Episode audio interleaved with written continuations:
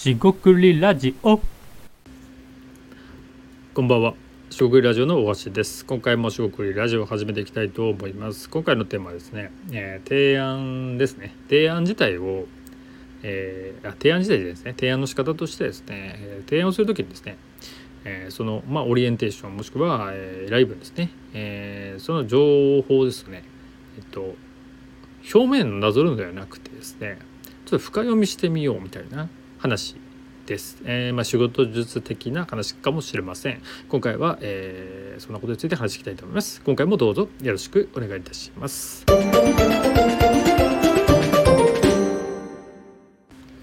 はい、四国ラジオのおかしです。今回は仕事術的なテーマということで、提案をする、えー僕自身もいろんな人に提案をしてるんですが、その時ですね、えーとメッセージを送る際提案文というのが、まあ、ありますとその提案文をする際にですね、まあ、その依頼情報、え何をしてほしいのか、まあ、僕であればですねそのアイディア出しをするとか企画をまとめるとかですね、まあ、リサーチをするというところが、まあえー主なんですが特にですねえーっとパッと思い出したのがですねリサーチです。でリサーチで、えーここでですね深読みっていうのは何かっていうとまあ、いわゆる、えー企業もしくは、えーまあ、個人の人、まあ、何でもいいんですがその担当者ですね。その人が、えーなぜその依頼をしているかという背景を理解する必要があります。書かれていることもありますが、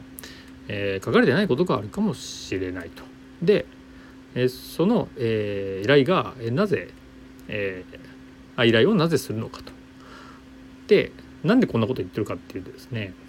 えっと文字通りですね、えーリサーチをしてくださいリサーチをしますっていうのはまあいわゆる表面的なんですよね。実は、えーそのリサーチをするには何か意味があるわけです。よ、えーつまりですね、えーリサーチというのはですね何かを調べる、えー調べた情報をまとめる、えーという行為ですね。でもちろんですねその調べるっていうのは、えー Google 検索で叩いて終わるっていうものではない。のでそれをもうちょっと網羅もしくは体系的もしくは客観的に見ていって情報を整理していくっていうのがポイントかなと思います。でそこでポイ、えー整理をしていくということはですね。いろんな着眼点や視点がいる、まあ、僕はそこでリサーチアイディアと言われるような調べ方のアイディアも含まれてくると思うんですが、まあ、そこは省くとして、えー、とそういうリサーチにおいて、えーアウトプットすることがもうタスクレベルでこういうふうにしてください。こういうふうにしてください。こういう書き方にしてくださいって、まあ、決まってたら、えーその深読みする必要はないかなと思います。で、えー深読みって言ってるのはですねそもそもその、まあ、お客様がですねお客さんがですねえー何を求めて依頼をしてるかってことですね。である例として僕の例としてですね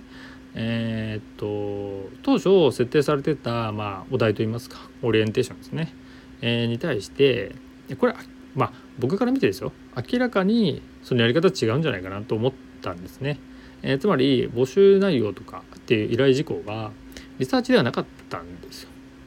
明らかにリサーチではない。ですが、えーこれってあのーそういうやり方じゃなくて、えーまあ、いわゆる、えー依頼主が考えているえーやり方っていうのが絶対ダメではないですから考え方もあるから、まあ、それは別に別にいいとして、えそういうんじゃなくてまずリサーチをしてですね、えー情報を共有していった方がそれはなんか会社にとってもいいんじゃないかその企業さんにとってもいいんじゃないかっていうことを言ったいんですね。もちろんそのリサーチをすることが意味がないとかお金無駄になるならもちろんそのことは僕は言いませんと。あの仕事のための仕事っていうのは、まあ、一番良くないことだと思うので。でそれを提案してもちろんそれが通る通らないは、えーそのお客様とのまあタイミングとか運とかもありますが、まあ、関係性とか本当にそれを求めてたかどうかもありますよね。つまりその最初に想定しているアウトプット、えーそう解決方法ですね解決アイデアが少しずれてるんじゃないかってことですね僕からすると。であればリサーチっていう方で解決するものもあるんじゃないかってことを、まあ、まあ、かくかくしかじかじゃないんですが提案文の中で書いてこうしてこういうことだったらできますよっていうふうに、まあ、まあある種逆提案ってやつですねその提案してるんだけどもうちょっと違ったひねりを入れてやると、まあ、逆ではないんですけど、えー求められたものではなくて、まあ、一歩踏み込んでそれを今回は深読みと言ってますが、提案したところまああのその通りっていうふうになりまして、えー、結局リサーチをしてアウトプットまとめて、えー、納品してご満足いただいたっていうのがあるんですよね。でこれって何言いたいかというとですねえっ、といろいろあるんですがまずですねその依頼主企業側等が、えー、依頼する側がですねその自分がやりたいことを完全に完璧に100%言語化できているとは思わない方がいいっていうことですね。これは僕ももちろんそうで依頼をかける時に自分が、えー、全て正確に把握してその領域のこと全部知っててっていうのだったら依頼しないかもしれないんですよね。むしろその、えー、穴ぼこといいますか、えー、ミス整理、えー、空白部分があるから手伝ってほしいとかむしろそれを整理するために依頼したりとかねいろいろ意図があると思うんですね。これは依頼者側の立場になるってことなんで、えー、そういう立場になったことがない人でフリーランスとかね仕事を得たいっていう人はまず発注者側の立場になってみることを、えー、すごくお勧めしたいと思っています。これはですね断ることに言ってるんであの別にクラウドソーシングとか、えー、何でもいいので誰かに依頼してみようっていう体験でもいいので実際にやってもいいですし本当にやるだけで変わってくると思います。おすすめです。で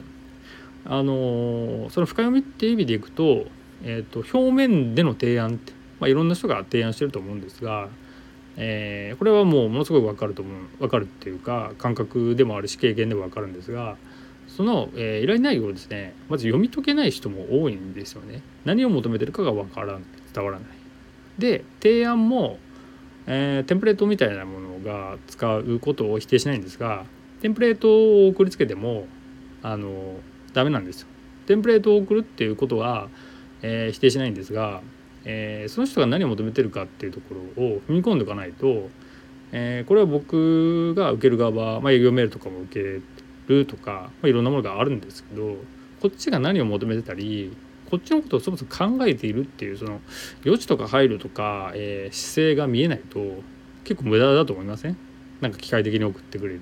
ようなものって。そうですよね。でそれを、えー、踏まえるとですね、えーと、と読み解きすぎる深読みすぎるぐらいでよくてで当然それが全然違うこともあるんですけどあのー、なんだろうな。そこまで読めてえー、読み取ってやってるってことはもうその提案の時点で、まあ、ある種、えー、勝負が決まって勝負っていうのもよくないんですけど、まあ、勝ちになってるんですよね。つまり、えー、っと依頼主側からするとこの人はちゃんと考えてくれるなと。であれば、まあ、仮にですよ、えー、っとまあその依頼じゃなくても覚えておくことが生まれたり覚えておいて覚えられるですね覚えて覚えられたりえー、っと次につながりやすいってことになります。まあ、他にもじゃその仕事を仮に進める場合も、えー、その進め方であったり、えー、解釈の仕方、え、読み解き方、えまあ、ほぐし方って言えばいいんでしょうかその仕事に対するスタンスややり方がある書いてあるとすると,、えーと、とそういうふうに読み解くことができるってことは同様のことが期待できるよねってなります。これは汎用スキルの話ですよね。つまりえー、っとコミュニケーションとして何を言ってるか、えー、そうしたらこういうふうに言いたいことが分かるっていうことは他のものも同様にできるんじゃないか、まあ、コミュニケーションがある程度できる人が仕事が全然できないってことはあんまり聞いたことがなくてその人はもうあえてやってないか、えー、その領域に関して知見がないとか経験がないとかえー、っとっていうことになるんですけどあんまり想像できないんですよね。まああるかもしれません。えー、もしそういう人いたら教えてください。で、まあ、そういうことでですねあの簡単にまとめますとその提案自体を、えー、する時にはですねえっとまあ依頼ですねを、まあ、深読みしてですね深読みを全部すれば絶対通るとかそういうことではないんですが、えー、その人が何を求めてるのかとその、えー、発注者側がですね何を求めてているのかであればこういうことで出せるっていうことを、えー、が提案っていうことかなと思います。でそれにですねもちろんずれたりそれは違うよなと。それはいい提案なんだけど今は違うなって思えばまあもちろん断られたりこっちが違うってことで、まあ、連絡がない。ということは、まあ、ごくごく当たり前のことなんですが少なくともですねそこで読みとして、えー、読み込んで提案をしとかないとやはり、えー、仕事としてですね進むなんだろうなその一歩前というか一歩先っていうか一つ上っていうのもちょっと変な表現なんですけど、えー、になりづらいのかなっていうことを思いました。で、えー、そういう意味でですね自分にぴったりな、えー、仕事とか案件とかっていうのがもちろんないって嘆く人が、まあ、いるかもしれませんがそれはですねもしかしたら、えー、次回を込めて、えー、僕からも言いたいのはそれはですねそれ表面的なものはそれかもしれないんだけど、えー、先ほどお話ししたように、えーと、いろんなしかですね言語化に優れており、えー、全部100%言語化できているとか自分の課題を正確に把握できることって、えー、ないんですよね。僕もないです。なんでそこでコミュニケーションとして、えー、少し話したり、えーと、ちょっと話してもいいかなと思えるようなことまあこれは愛嬌とかコミュニケーションみたいな話になっていくんですけど、えー、正直なところですね、まあ、そういう面はかなり大事じゃないかなって思ったりしています。むしろそこがあればあの言い方は良くないんですがそこでですねその、えー、スキルというのはですねそこ高くなくてもそのまずコミュニケーションでがっちり掴んでたらなんかそこまで外すことはないんだろうなみたいなことを思っています。もちろんそれはコミュニケーションで、えー、相手に合わせて適応してったら、えー、アウトプットはしょぼくていいみたいなねそういうことを言ってるわけじゃないんで、えー、そこは気をつけてください。ただですね、えー、逆では困るっていうパターンですね話として。つまりスキルとかすごい高くてもそのコミュニケーションの部分ではまらなかったらなんかとっつきづらい人だなって言って終わっちゃうっていうのは、まあ、一番もったいないところじゃないですか。っていうところではあの深読みするぐらいでいいんじゃないかなみたいなことを思った、えー、という話になります、えー、少しでも参考になれば幸いです、えー、ここまでお聞きいただきましてありがとうございました。えー、っと本日も一日お疲れ様でした。というわけで、え失礼いたします。